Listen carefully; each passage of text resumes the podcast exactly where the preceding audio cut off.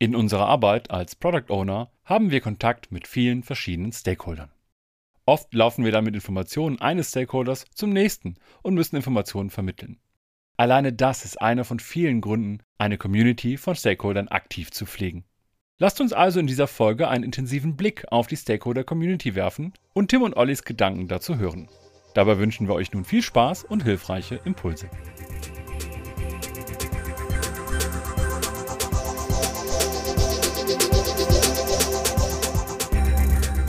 Wir steigen heute nochmal in das Thema Zusammenarbeit mit Stakeholdern ein. Und besonders wollen wir uns heute um die Community von Stakeholdern kümmern, also die Gemeinschaft der Stakeholder und wie wir mit denen vielleicht etwas intelligenter interagieren können. Wir, das ist neben mir der Olli an meiner Seite. Hallo Olli. Hi Tim. Stakeholder Community.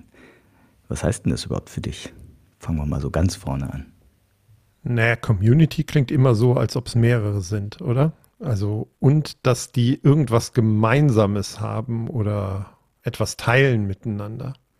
Also auf Deutsch die Gemeinschaft der Stakeholder, gewollt oder ungewollt. Gucken wir später rein. Aber lass uns mal starten an einem Punkt, wie wir üblicherweise als Product Ownerinnen und Product Ownern mit Stakeholdern zusammenarbeiten. Zur Definition von Stakeholdern etc. holen wir jetzt hier nicht aus. Dazu hatten wir schon die eine oder andere gute Folge. Guckt da mal bitte in die Playlist rein unserer Episoden. Also, der übliche Fall ist vermutlich, dass man in 1 zu 1 Treffen oder 1 zu 1 Meetings mit Stakeholdern redet und arbeitet. Also ich laufe als Product Owner zu einem Stakeholder hin, bespreche irgendwelche Anforderungen und bekomme irgendwelche ja, Wünsche oder Probleme im besten Fall genannt, die umzusetzen sind. Olli, was sind denn so deine Erfahrungen? Lass doch mal sammeln, also positiv wie negativ, in so ja, eins zu eins Situationen mit Stakeholdern. Also ich würde noch ein bisschen weiter ausholen, weil es war tatsächlich in meiner PO-Karriere so, dass ich fast ausschließlich eins zu eins Meetings mit den wichtigen Stakeholdern hatte. Und meine Haupterinnerung ist, das hat ganz schön viel Zeit gekostet. Also ich musste ganz schön viel Zeit investieren, zu allen relevanten Stakeholdern zu gehen, sie zu informieren über das, was passiert und gleichzeitig aber auch Informationen einzuholen, was denn deren Bedürfnisse sind oder was deren Bereich will, was Anforderungen an mein Produkt sind.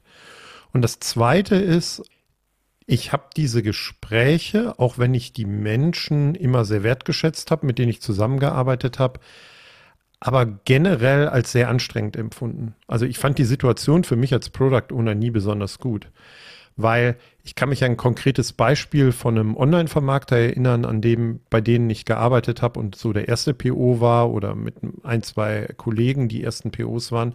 Und wenn ich dann bei dem Vertriebskollegen war, der versucht hat, die Werbekampagnen zu gewinnen, hatte der ganz andere Anforderungen an, an mein Produkt, als wenn ich mit dem Stakeholder geredet habe, der für das Partnermanagement oder für das Netzwerk, auf dem die Werbekampagnen dann laufen sollten, gesprochen habe. Logischerweise, ne? Also die hatten einen ganz anderen Anforderungsbereich äh, oder Verantwortungsbereich. Und wenn ich dann noch mit dem Geschäftsführer oder mit den Geschäftsführern geredet habe, die dann eher strategisch oder visionär unterwegs waren, auch bezogen auf unser Produkt und unsere Software, hatte ich die nächsten unterschiedlichen Anforderungen und jeder sah natürlich seine Themen mit der höchsten Priorität und ich bin eigentlich immer relativ hm, frustriert aus solchen Meetings herausgegangen, weil ich gedacht habe, hm, wie soll ich das Ganze denn so hinkriegen?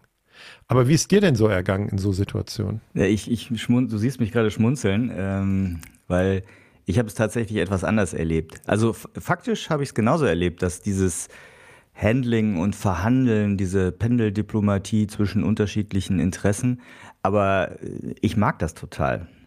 Also ich bin da so voll in meinem Element und finde das, also das ist eine Aufgabe, die ich an der PO-Rolle immer total geliebt habe.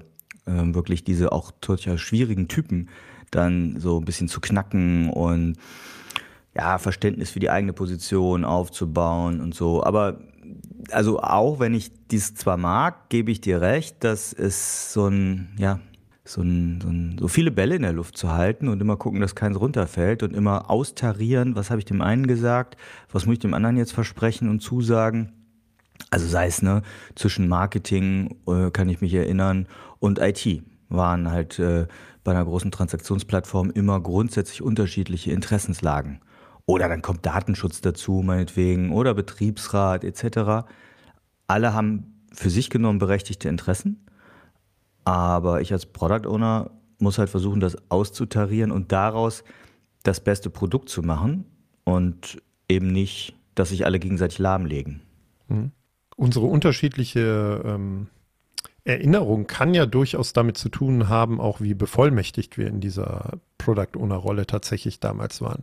Also ich glaube, das ist auch eine, ähm, eine Frage, ob einem das Spaß macht. Da bin ich bei dir. Ne? Also ich meine, wir kennen uns ja jetzt gut und ich kann mir vorstellen, dass dir sowas wesentlich mehr liegt als mir. Aber ich glaube, der zweite Punkt ist natürlich auch, wie werde ich akzeptiert oder ähm, wie sehr darf ich bestimmte Dinge vorgeben oder vielleicht sogar entscheiden. Ne, da sind wir ja auch ein bisschen in Richtung Poem, was wir mal in die Community wir beide reingeworfen haben. Ne? Also wenn du da andere Möglichkeiten hast, für bestimmte Dinge Entscheidungen zu treffen, können dir solche Meetings natürlich auch wesentlich einfacher fallen. Mich hat es häufig deswegen auch so ein wenig gestresst, weil ich der festen Überzeugung bin, dass ich als Product Owner die Aufgabe habe, die größtmögliche Transparenz und Klarheit darüber herzustellen, wo stehen wir denn mit unserer Produktentwicklung. Und wenn du dann natürlich mit vielen Stakeholdern unterwegs bist und sprichst, die diese Transparenz vielleicht gar nicht haben wollen, weil das bedeutet für ihre eigenen Ziele oder Wünsche dann wieder eine gewisse Schwierigkeit oder äh, vielleicht auch, dass ich zurückstehen muss, dann werden solche Gespräche dann natürlich tendenziell schwieriger. Ja, das stimmt. Ich fand aber, also gerade aus dem ähnlichen Grund, dieses Transparenzthema, Deshalb mag ich diese, das ist für mich das Positive eigentlich sozusagen an diesen Gesprächen, deshalb mag ich sie so. Sprich, so, so Hintergrundgespräche oder eben einen Raum zu schaffen, in dem vielleicht auch ein in der Hierarchie hochgestellter Stakeholder oder Stakeholderin sich dann auch mal traut, vielleicht Verletzlichkeit zu zeigen, die wahren Beweggründe zu offen zu legen, nach dem Motto, ja, steht da bei meinen persönlichen Zielen drin oder sowas. Also die so ein bisschen zu knacken, in Anführungsstrichen, was aber halt in größeren Runden eben nicht geschehen kann, weil sie Angst vor Gesichtsverlust haben. Und das ist so ein bisschen dieser positive Aspekt von so eins zu eins Gespräche, aber im Sinne von Hintergrundgespräche, ohne schon direkte Zusagen zu machen. Hm? Bin ich bei dir. Auch da einfach mal hinter verschlossenen Türen die Bedürfnisse gegenseitig äh, aussprechen zu können und kennenzulernen, hilft natürlich extrem. Aber dann lass uns doch mal noch mal ein bisschen intensiver sammeln, was für Gründe gegen solche eins zu eins Treffen mit Stakeholderinnen und Stakeholdern sprechen. Also zum einen offensichtlich, werbe ich mal direkt rein, ist es sicherlich, es kostet extrem viel Zeit. Das ist, glaube ich, ne, die Pendeldiplomatie, jedes Mal eine halbe Stunde mit dem einen oder eine Stunde Mittagessen mit dem nächsten und dann noch ein Käffchen trinken. Was haben wir noch? Ich glaube, wenn ich im Eins zu eins bin mit den Stakeholdern, dann lernen die natürlich nicht die Bedürfnisse der anderen Stakeholder kennen. Oder wenn sie sie kennenlernen, ne, also was jetzt vielleicht der äh, Sales-Stakeholder braucht, äh, in meinem Beispiel eben lernt der vom, vom äh, Partnermanagement oder der dieses Netzwerk baut, nur über mich kennen. Ne? Also entweder weiß er gar nichts von den Bedürfnissen der anderen oder er weiß es halt nur sehr indirekt. Ja, das finde ich, finde ich einen guten Punkt. Ähm, du kommst ja dann ganz schnell auch zu diesem stille Postprinzip. Also ich bin dann als Product Owner derjenige, der die Bedürfnisse von Stakeholder A zu Stakeholder B trägt. Also im Zweifel bin ich auch noch der Überbringer der schlechten Nachricht. Also sprich, wenn es gegensätzliche Ziele zwischen diesen Stakeholdern geht und ich das Ziel oder das Bedürfnis von A dem B erklären muss, ist das ja eigentlich eine unlösbare Aufgabe für mich als PO. Also es ist so ein bisschen tragisch, ne? schuldlos schuldig. Ich werde dann geschlagen dafür, was der andere eigentlich will. Ja, und wenn du dann noch Stakeholder C hast, ne, und äh, nachdem du bei A warst und dann mit den Bedürfnissen von A zu B gegangen bist, und dann hast du versucht, die Bedürfnisse von B auch noch mit einzufließen, gehst dann zu C und kommst irgendwann wieder bei A an, verstehe ich es auch aus Sicht der Stakeholder, dass A vielleicht sagt, aber wir sind doch ganz anders auseinandergegangen und hatten eine ganz andere Vereinbarung miteinander. Das heißt, dieses Spiel, was du gerade gesagt hast, diese unlösbare Aufgabe, werde ich niemals gewinnen, Äh, ich sehe aber ganz viele Product Ownerinnen oder Product Owner da draußen, die wirklich sehr viel Zeit investieren und versuchen, es den äh, Bedürfnissen aller Stakeholder recht zu machen und mehr und mehr frustriert und auch ausgebrannt sind. Ich glaube, das ist einer der Hauptpunkte, weil sie es einfach nicht schaffen können. Und das versuche ich manchmal im Coaching auch relativ deutlich anzusprechen äh, und klar zu machen oder ihnen äh, sie darauf hinzustoßen, dass sie es selber erkennen. Ja, ich, eigentlich muss man das, dieses 1 zu 1 Meeting muss man ja eigentlich als einfache Lösung für ein komplexes Optimierungsproblem sehen. Also wenn ich mehrere Stakeholder versuche, in ihren Bedürfnissen und Interessen äh, optimal zu auszutarieren, also die Situation zu optimieren, dann ist das was, was ich eigentlich mit solchen eins, mit so einem einfachen Instrument des 1 zu 1 Meetings gar nicht schaffen kann. Mhm.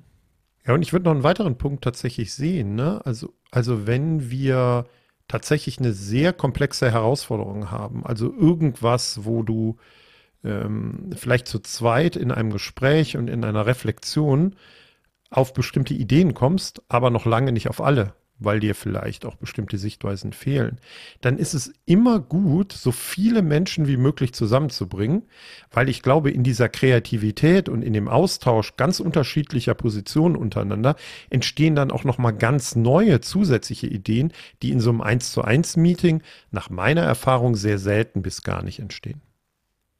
Ja, du hast ja jetzt schon ein gutes Stichwort genannt mit den gemeinsamen Diskussionen, also im Endeffekt den Ideenraum zu öffnen, indem man gemeinsam in einer größeren Gruppe spricht. Und dann, nachdem wir jetzt eben die Gründe gesammelt haben, die gegen ein One-on-One-Meeting sprechen, lass uns doch mal in diese Idee jetzt reingucken, ähm, zu, der, zu der wir heute die Folge machen wollen. Die Stakeholder Community, also eine Stakeholder Gemeinschaft zu bilden.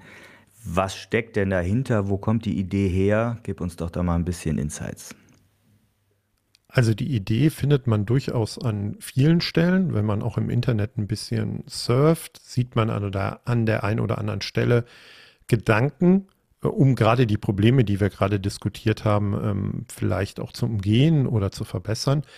Aber schön zusammengefasst äh, sehe ich bestimmte Punkte zum Bilden einer Stakeholder-Community im letzten Buch vom Roman, von Roman Pichler, How to Lead in Product Management.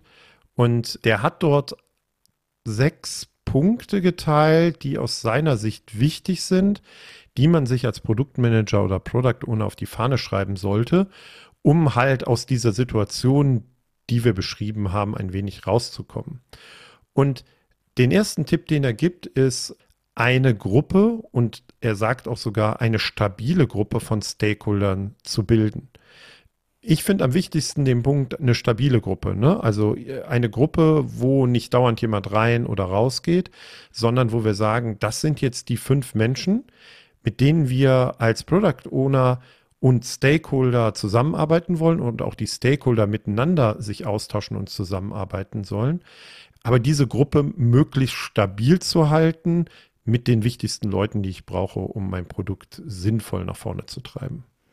Ja, und ich möchte ergänzen, es wird hier bewusst von Gruppe gesprochen, nicht von Team. Ne? Mhm. Also keiner hat die Illusion, dass das ein Team ist, aber eben eine Gruppe von Menschen, vielleicht mit unterschiedlichen Interessen, das ist okay, die aber regelmäßig zusammenkommen und dadurch eigentlich auch Working Agreements vielleicht ausformen. Ne? Kommen wir später noch zu, was man da so alles machen kann. Aber das zu verstetigen, sodass sie eine gemeinsame Interessenslage rund um das Produkt vielleicht auch erkennen. Übrigens als kleiner Tipp, das eben genannte Buch von Roman Pichler gibt es jetzt so seit, ich glaube, November auch in einer deutschen Übersetzung. Also wer das nicht in Englisch lesen mag, hat jetzt die Chance dazu. Was sagt. Roman denn noch? Punkt zwei, den er reinwirft, ist das Setzen von Zielen zusammen zu üben und zu praktizieren. Und das zahlt ja so ein bisschen darauf ein, dass wir eben gesagt haben, naja, wenn ich Stakeholder habe, die sehr gegensätzliche Ziele haben, dann kann ich als PO eigentlich nicht gewinnen. Ne? Also ich mache äh, den Weg von A nach B nach C. Und wenn ich aber jetzt so eine Stakeholder-Community und eine Gruppe von Stakeholdern habe, schlägt er vor, Ziel setzen tatsächlich gemeinsam zu üben und zu praktizieren. Und dass man halt sieht, ja, kommen wir überhaupt zu einem gemeinsamen Ziel und wie funktioniert das, sich gemeinsame Ziele äh, in dieser Gruppe zu setzen. Ja, den dritten Punkt finde ich ganz spannend, den nennt er ja schaffe klare Rollen und Verantwortlichkeiten. Geht ja schon ein bisschen in unser Product Ownership Evolution Model, also überhaupt ja auch Entscheidungsverantwortung zu klären. Was meint Roman da aus deiner Sicht genau? Naja, wenn ich so eine Gruppe habe, die ja irgendwann auch Entscheidungen treffen sollen, ne? Also das ist der Sinn und Zweck, ne? Also dass wir sagen, guck mal, wir gehen jetzt so und so vorwärts oder in unserer Roadmap äh, ist das vielleicht das nächste Outcome Goal oder so, sollte allen Beteiligten klar sein, in welcher Rolle und mit welcher Verantwortung und Verantwortlichkeit bin ich denn jetzt hier in dieser Stakeholder Community? Bin ich derjenige, der Ratschläge gibt oder Informationen preisgibt? Bin ich derjenige, der auch mitentscheiden kann, für welche Dinge? Und ich würde sowas explizit machen. Ne? Also wenn wir dann so äh, Policies haben in der Art und Weise, wie wir miteinander zusammenarbeiten wollen in der Stakeholder-Community, ist es, glaube ich, sehr sinnvoll, das auch äh, klar miteinander zu vereinbaren und zu definieren.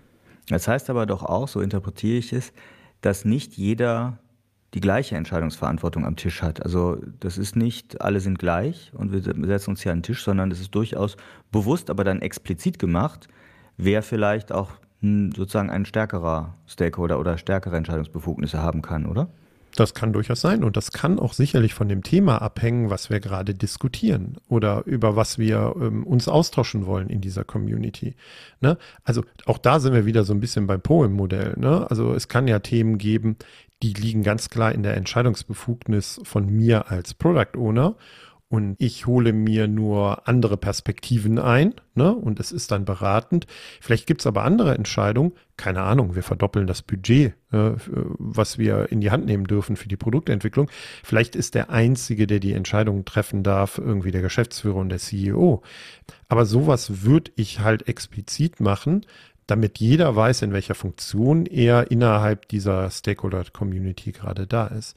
Und dazu gehört für mich auch eigentlich der nächste Punkt. Das kann ich natürlich eigentlich nur ziemlich gut, indem ich diese Menschen auch regelmäßig alle zusammen zusammenbringe. Ne? Und im besten Fall, wenn wir jetzt nicht Corona hätten, auch physisch, dass die da zusammen sitzen und solche Vereinbarungen treffen können. Und ich meine, wir haben die letzten zwei Jahre ja auch viele Erfahrungen gemacht, dass bestimmte Dinge, nämlich wie sich so ein, eine Gruppe gemeinschaftlich findet und solche Sachen klären, zwar funktionieren remote, aber ähm, in Präsenz manchmal einfacher vonstatten gehen können, weil auch viel Unausgesprochenes oder Zwischenmenschliches ja bei solchen Dingen auch immer mitschwingt. Ja, definitiv. Also da können Konflikte, Missverständnisse, enttäuschte Erwartungen schnell hochkommen.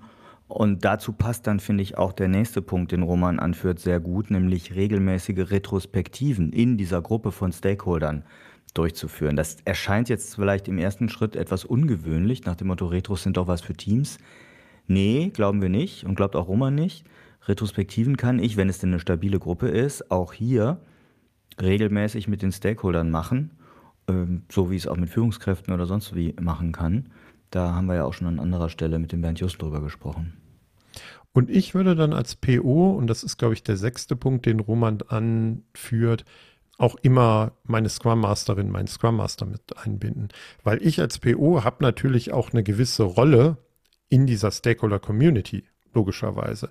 Und wenn ich das Ganze dann moderieren oder wir waren ja eben bei der Retrospektiven, auch darüber mich unterhalten will, wie wir hier gemeinsam miteinander arbeiten und auch miteinander umgehen, dann kann ich nicht als PO die inhaltliche Verantwortung übernehmen und zeitgleich aber auch noch quasi der Scrum Master dieser äh, Stakeholder Community sein. Das heißt, ich würde gerade bei diesen Themen mich auch wieder relativ entspannt zur Seite drehen und fragen, ob meine Freundin, die Scrum Masterin, nicht mitkommt und mich da unterstützen kann. Das erinnert mich wieder an unsere schöne Folge mit der Steffi Götten, äh, hm? mein Freund der Scrum Master. Gut, jetzt haben wir eine Stake, äh, jetzt haben wir Gründe gesammelt für den Aufbau und die Nutzung einer Stakeholder Community. Fein, fein, fein. Aber was passiert denn da drin? Was machen wir denn da genau? Naja, ein bisschen baut es ja auf das auf, was wir schon ähm, gerade eben miteinander diskutiert haben. Also natürlich würde ich als Product Owner in der Stakeholder Community informieren. Informieren darüber, wo stehen wir mit unserer Produktentwicklung, Transparenz und Klarheit herstellen. Ähm, der Vorteil, wenn ich alle wichtigen Stakeholder zusammen an, äh, in einem in einem Meeting oder einem Treffen habe, ist, dass jeder zur gleichen Zeit das Gleiche hört. Ne? Also, dass es da auch kein stille Postprinzip oder was auch immer geben kann. Und das Zweite haben wir eben auch schon andiskutiert. Naja, ich treffe Entscheidungen. Ne? Also es kommt immer ein bisschen darauf an, was für Themen ich in dieser Stakeholder-Community betrachten will. Also für mich ist das irgendetwas, was eher bei Roadmap, ähm, Vision, Strategie irgendwie stattfindet. Also detaillierter würde ich gar nicht in so einer Runde bestimmte Themen diskutieren, weil das ist auch meine Erfahrung als Führungskraft eher in, im Produktumfeld.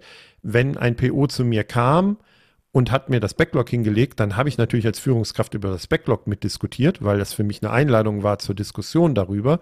Das heißt, ich würde mir auch ganz bewusst das Level aussuchen von den Themen, die ich in dieser Stakeholder-Community diskutieren will. Aber wir treffen dann auch Entscheidungen. Egal, ob ich jetzt alleine als PO die Entscheidung treffe, wir treffen sie als Gruppe, als Konsent, was auch immer. Und das kann natürlich für so Dinge wie Roadmap, Strategie und Vision vielleicht auch total unterschiedlich sein, wie dieser Entscheidungsfindungsprozess dann tatsächlich stattfindet. Ich, ich denke, an der Stelle ist nochmal ein wichtiger Punkt zu machen. Diese Stakeholder-Community ist für mich zumindest kein Entscheidungskomitee. Also die können sich und sollen sich einigen, was sozusagen ihre Bedürfnisse und Interessen angehen, aber spitz formuliert entscheidet am Ende eben die Product Ownerin. Und dementsprechend, was wir, glaube ich, brauchen, ist so ein, ich nenne es jetzt mal so einen fachlichen Produktbeirat, so aller Product Advisory Board, so dass ich als Product Owner die Interessen der oder die gemeinsamen Interessen der Stakeholder gut vertreten kann. Aber es muss klar bleiben, ähm, die entscheiden jetzt nicht über meinen Kopf hinweg. Das wäre zumindest meine Hoffnung. Ja, bin ich ja prinzipiell bei dir und da könnte man ja auch wieder auf den Scrum Guide referenzieren mit der Aussage, alle Entscheidungen des Product Owners äh, müssen von der gesamten Organisation akzeptiert werden. Aber wir kennen die Realität ja auch. Und wenn wir spätestens, glaube ich, beim Geld ankommen oder bei der Vision dieses Produktes, glaube ich, dass es realistischer ist, so drauf zu gucken und zu sagen, naja, ich entscheide vielleicht mit. Ne? Also nicht nur als, als Berater die Stakeholder dabei sind, ähm, sondern bestimmte Themen werden sehr wahrscheinlich von einigen Stakeholdern auch gemeinsam mitentschieden. Okay, das kaufe ich. Dann regeln wir, also dann hast du ja auch schon gesagt, dann machen, legen wir explizit fest, welche Dinge wir wo und durch wen entscheiden. Und dabei könnte man ja zum Beispiel aus dem Delegation Poker nutzen, aus dem Management 3.0, dass man zum Beispiel sagt, Budgetthemen werden nicht in dieser Runde entschieden, sondern nur vom, von der Geschäftsleitung beispielsweise. Aber umgekehrt, mh, sozusagen Feature-Entscheidungen werden vom Product Owner getroffen. Mhm. Und damit eigentlich klar machen, also in welchem Delegationslevel, pipapo, das kann man, ist ja keine 0-1-Entscheidung. Ähm, das finde ich ist dann nochmal ein wichtiger Tipp. Mhm. Was mir wesentlich ist bei so einer Stakeholder-Community, jetzt gerade für die Product Owner-Rolle selber, dass du rauskommst aus dieser Drehscheibe in der Mitte. Du bist so der, die, der, Hub ne? und bist so der Informationsverteiler bislang und rennst von Pontius zu Pilatus. Dass du aus dieser Rolle rauskommst, wo auch alle auf dich einprügeln in der Regel, weil du der Proxy bist, der manchmal auch schlechte Nachrichten überbringt, rauskommst und dich eher positionierst als Moderator oder Moderatorin dieser Diskussionen. Ich würde also sogar noch einen Schritt weiter gehen. Ne? Also wenn ich natürlich viele Entscheidungen selber treffen darf und kann, was du gerade gesagt hast, dann bin ich vielleicht nicht nur Moderator, sondern ich kann sogar anfangen, tatsächlich Leadership zu übernehmen, auch im Hinblick zu den Stakeholdern. Ne? Also ich weiß, was du meinst. Ne? Also ich moderiere die Interessen zwischen den Stakeholdern. Das ist so der eine Punkt in einem gemeinsamen Meeting. Aber ich will ja eigentlich eher auch mit meinen Product Ownerinnen und Product Ownern dahin, mehr Führungsverantwortung auch für das Produkt übernehmen zu können. Und vielleicht ist es dann so der Moderator, der Zwischenschritt, um dann nochmal mehr Leadership tatsächlich übernehmen zu können. Das hast du schön gesagt. Gut. Und was, was entsteht dadurch? Naja, ich glaube, ein Commitment auf allen Seiten. Ne? Also wenn wir da gemeinsam miteinander diskutiert haben und die Menschen, die Stakeholder die da mit mir in dieser Gruppe sind, sind vielleicht auch viel aleinter. Ne? Also weil wir all diese Informationen miteinander ausgetauscht haben, weil wir Entscheidungen getroffen haben und weil wir Klarheit hergestellt haben. Ich habe da immer so dieses Bild im Kopf, dass da so ein Karren gezogen werden muss oder irgendeine Last gezogen werden muss und jeder Stakeholder hat vorne irgendwie ein Seil in der Hand. Und wenn halt alle Stakeholder in unterschiedliche Richtungen ziehen, also so sternförmig versuchen, die Seile in unterschiedliche Richtungen zu zerren, dann bleibt der Karren halt stehen. Wenn wir es aber schaffen, alle in eine gleiche Richtung, Stichwort Produktvision, zu alignen und eine Ausrichtung zu geben, dann kommen wir halt mit dem Produkt vorwärts. Gut, bevor wir hier äh, abgleiten in Bilderwelten, ähm, lass uns noch mal ein paar Tipps und Tricks zusammentragen hier rund um das Thema Stakeholder Community. Womit wird es denn beginnen zum, beim Aufbau einer Stakeholder Community? Ja, zuerst würde ich mal die Stakeholder analysieren und sowas wie eine Stakeholder-Matrix aufstellen. Auch dazu hatten wir ja eine ganz schöne Folge. Die kann man sich nochmal anhören. Ich glaube, in der Produktwerker-Box auf unserer Webseite haben wir eine ganze Reihe Informationen zusammengestellt. Ne, erst muss mir klar sein, wer sind überhaupt die Stakeholder, wer sind die wichtigen Stakeholder, wer sind die Stakeholder, mit denen ich zusammenspielen will, um eine bewusste Auswahl zu treffen, wen nehme ich denn rein in meine Stakeholder-Community und in diese Gruppe. Ja, und dann ist es, glaube ich, wesentlich mit einer überschaubaren Gruppe von Stakeholdern anzufangen. Also wirklich nur die wichtigsten Player. Denn wenn die Gruppe immer zu groß ist, dann spricht irgendwann keiner mehr, weil sich die Leute auch nicht trauen. Und da braucht es ja auch ein gewisses Vertrauen in so einer Runde, gerade mit unterschiedlichen Interessenslagen, dass äh, miteinander sich ausgetauscht wird. Das heißt, unser Tipp, mit einer kleinen Runde anfangen. Und ich würde diese Treffen dann in der Stakeholder-Community, nicht nur das erste, sondern auch alle weiteren, häufig sind das dann ja durchaus einflussreiche Menschen in meiner Organisation.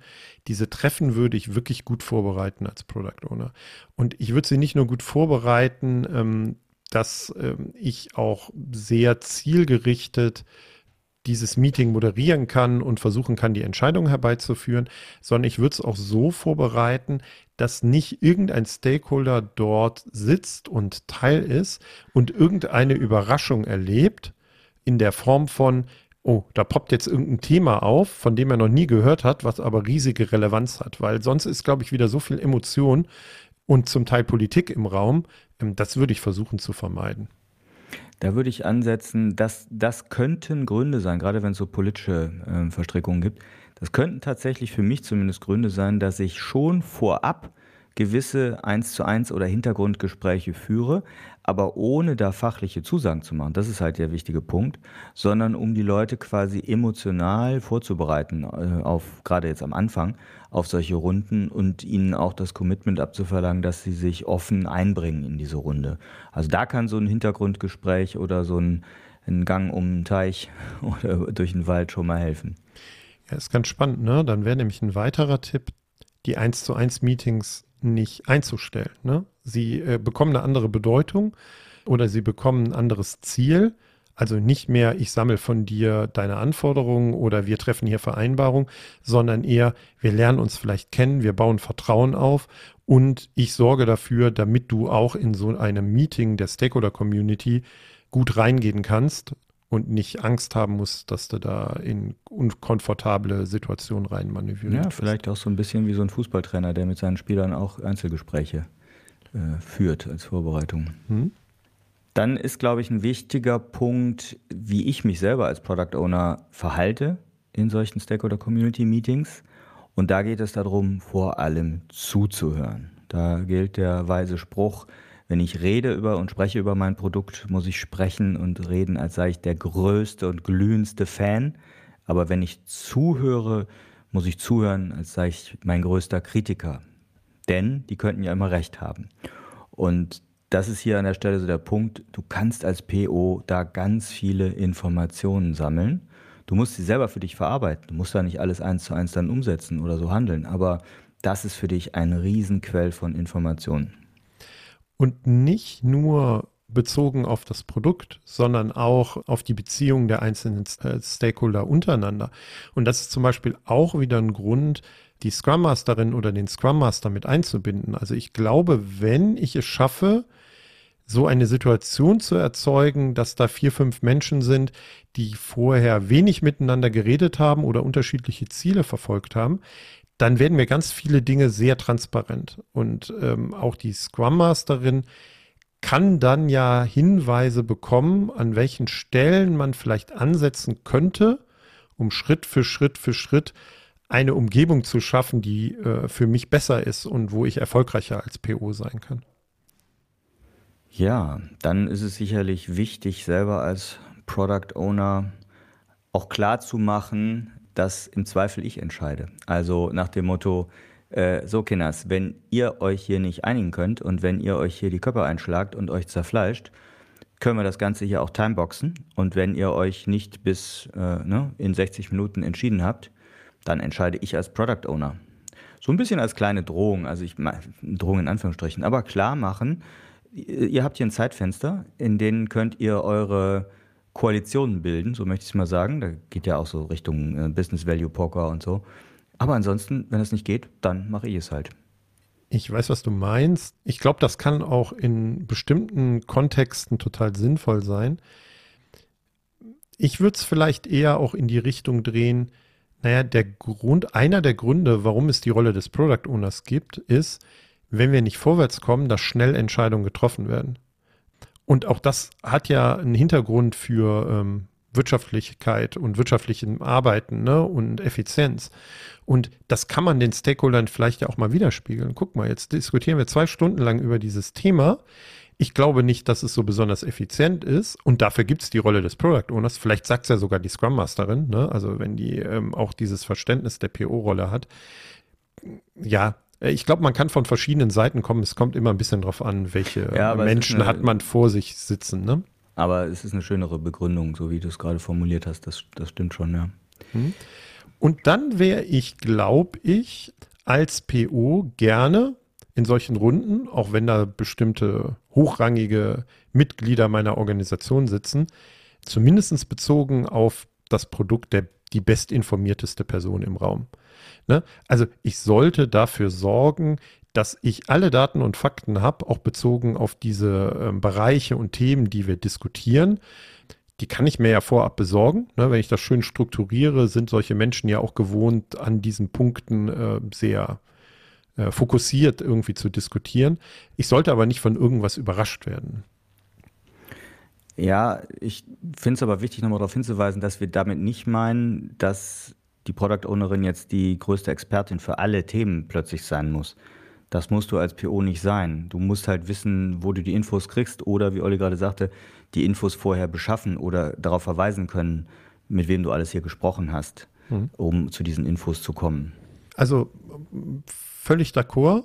Ich glaube nur, dass in solchen Runden sehr viele Entscheidungen halt auf Daten und Fakten und Zahlen getroffen werden. Also, dass man gewohnt ist, so Entscheidungen zu treffen und man weiß, dass dann gute Entscheidungen getroffen werden. Und ich glaube mit, naja, ich habe aber das Gefühl, das könnte gut sein, das funktioniert ab einer bestimmten Ebene in einer Organisation immer schlechter.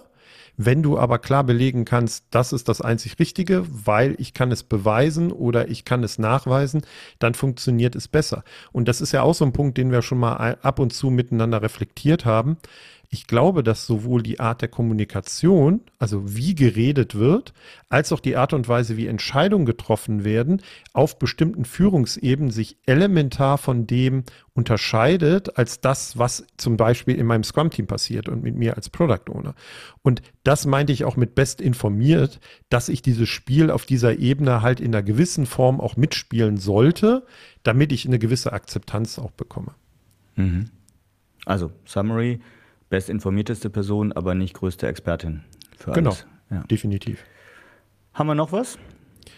Ja, ich sollte, wenn ich mit einer Stakeholder-Community starte, mir schon im Vorhinein, finde ich, sehr genau überlegen, auf welcher Flughöhe ähm, wir mit den Stakeholdern unterwegs sind. Also wir sollten die Themen oder die Bereiche festlegen, über die wir da reden, weil ich glaube, auch das bestimmt dann wieder, welche Stakeholder ich einlade ne, und, und welche eine Relevanz irgendwie haben. Ich würde nicht einfach eine Stakeholder-Community bilden und dann mir erst hinterher überlegen, ja, aber das sind die Themen, die wir miteinander reflektieren wollen, sondern ich würde es genau andersrum machen. Erst mir die Themen oder die Flughöhe, keine Ahnung, hatten wir eben schon mal Strategie und Vision und Roadmap irgendwie festlegen, weil dann, glaube ich, kann ich viel besser die richtige Gruppe zusammenstellen. Ja, klasse. Da sind wir doch einmal schön durch das ganze Thema durchgegangen, würde ich sagen. Olli, zum Abschluss, was ist so für dich äh, die Essenz? Was ist so der wichtigste Tipp vielleicht, den du einer Product Ownerin, einem Product Owner mitgeben wollen würdest im Bereich Stakeholder-Zusammenarbeit, das Thema Community anzureißen, aufzubauen? Hm, ich habe vielleicht zwei. Also der erste ist, lass dich nicht, wenn Stakeholder sich nicht auf gemeinsame Ziele einigen können und individuelle Interessen verfolgen, zwischen diesen verschiedenen Stakeholdern aufreiben. Ne, das ist so der erste Punkt, weil den nehme ich tagtäglich wahr, wenn ich mich mit Product Ownerinnen und Product Ownern unterhalte, dass das unglaublich viel Energie, Kraft, äh, Motivation und was auch immer kostet. Und Punkt Nummer zwei ist, ich würde als allererstes, glaube ich, zu meinem Scrum Master, zu meiner Scrum Masterin gehen und von dieser Idee erzählen und dann gemeinsam überlegen, wie wir daran arbeiten können, weil ich glaube, auch im Verantwortungsbereich, im Verantwortlichkeiten der Scrum Masterin des Scrum Masters gibt es Punkte, wo es sinnvoll sein kann, auch so eine Art Stakeholder Community zu etablieren. Und da kann man sich sicherlich überlegen, wo haben wir Synergieeffekte oder wo können wir gemeinsam unsere individuellen Ziele in diesen Rollen verfolgen. Vielen Dank. Na, wenn du zwei Tipps hattest, dann spare ich mir heute einen. So, ich bin gespannt, wie das in der Community, in der Product Owner Community aufgenommen wird, das Thema. Das Thema ist ja eben noch nicht so alt und noch nicht so plattgetreten vielleicht auch. Dementsprechend unsere Bitte an euch, wenn ihr schon Erfahrungen mit Stakeholder Communities gemacht habt oder sie jetzt macht, vielleicht durch diesen Impuls hier, dann schreibt uns doch mal dazu.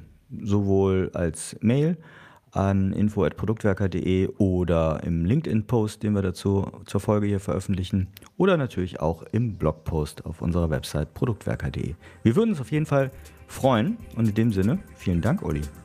Ich danke dir, Tim.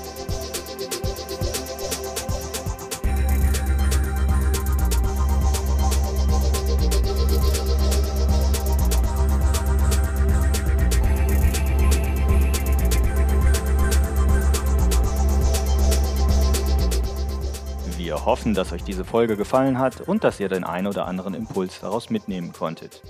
Damit wir euch künftig direkt informieren und zu unseren Live-Events Einladungen schicken können, meldet euch doch auf unserer Website zu unserem E-Mail-Service an. Einfach auf produktwerker.de kurz im Formular Name und E-Mail-Adresse hinterlassen.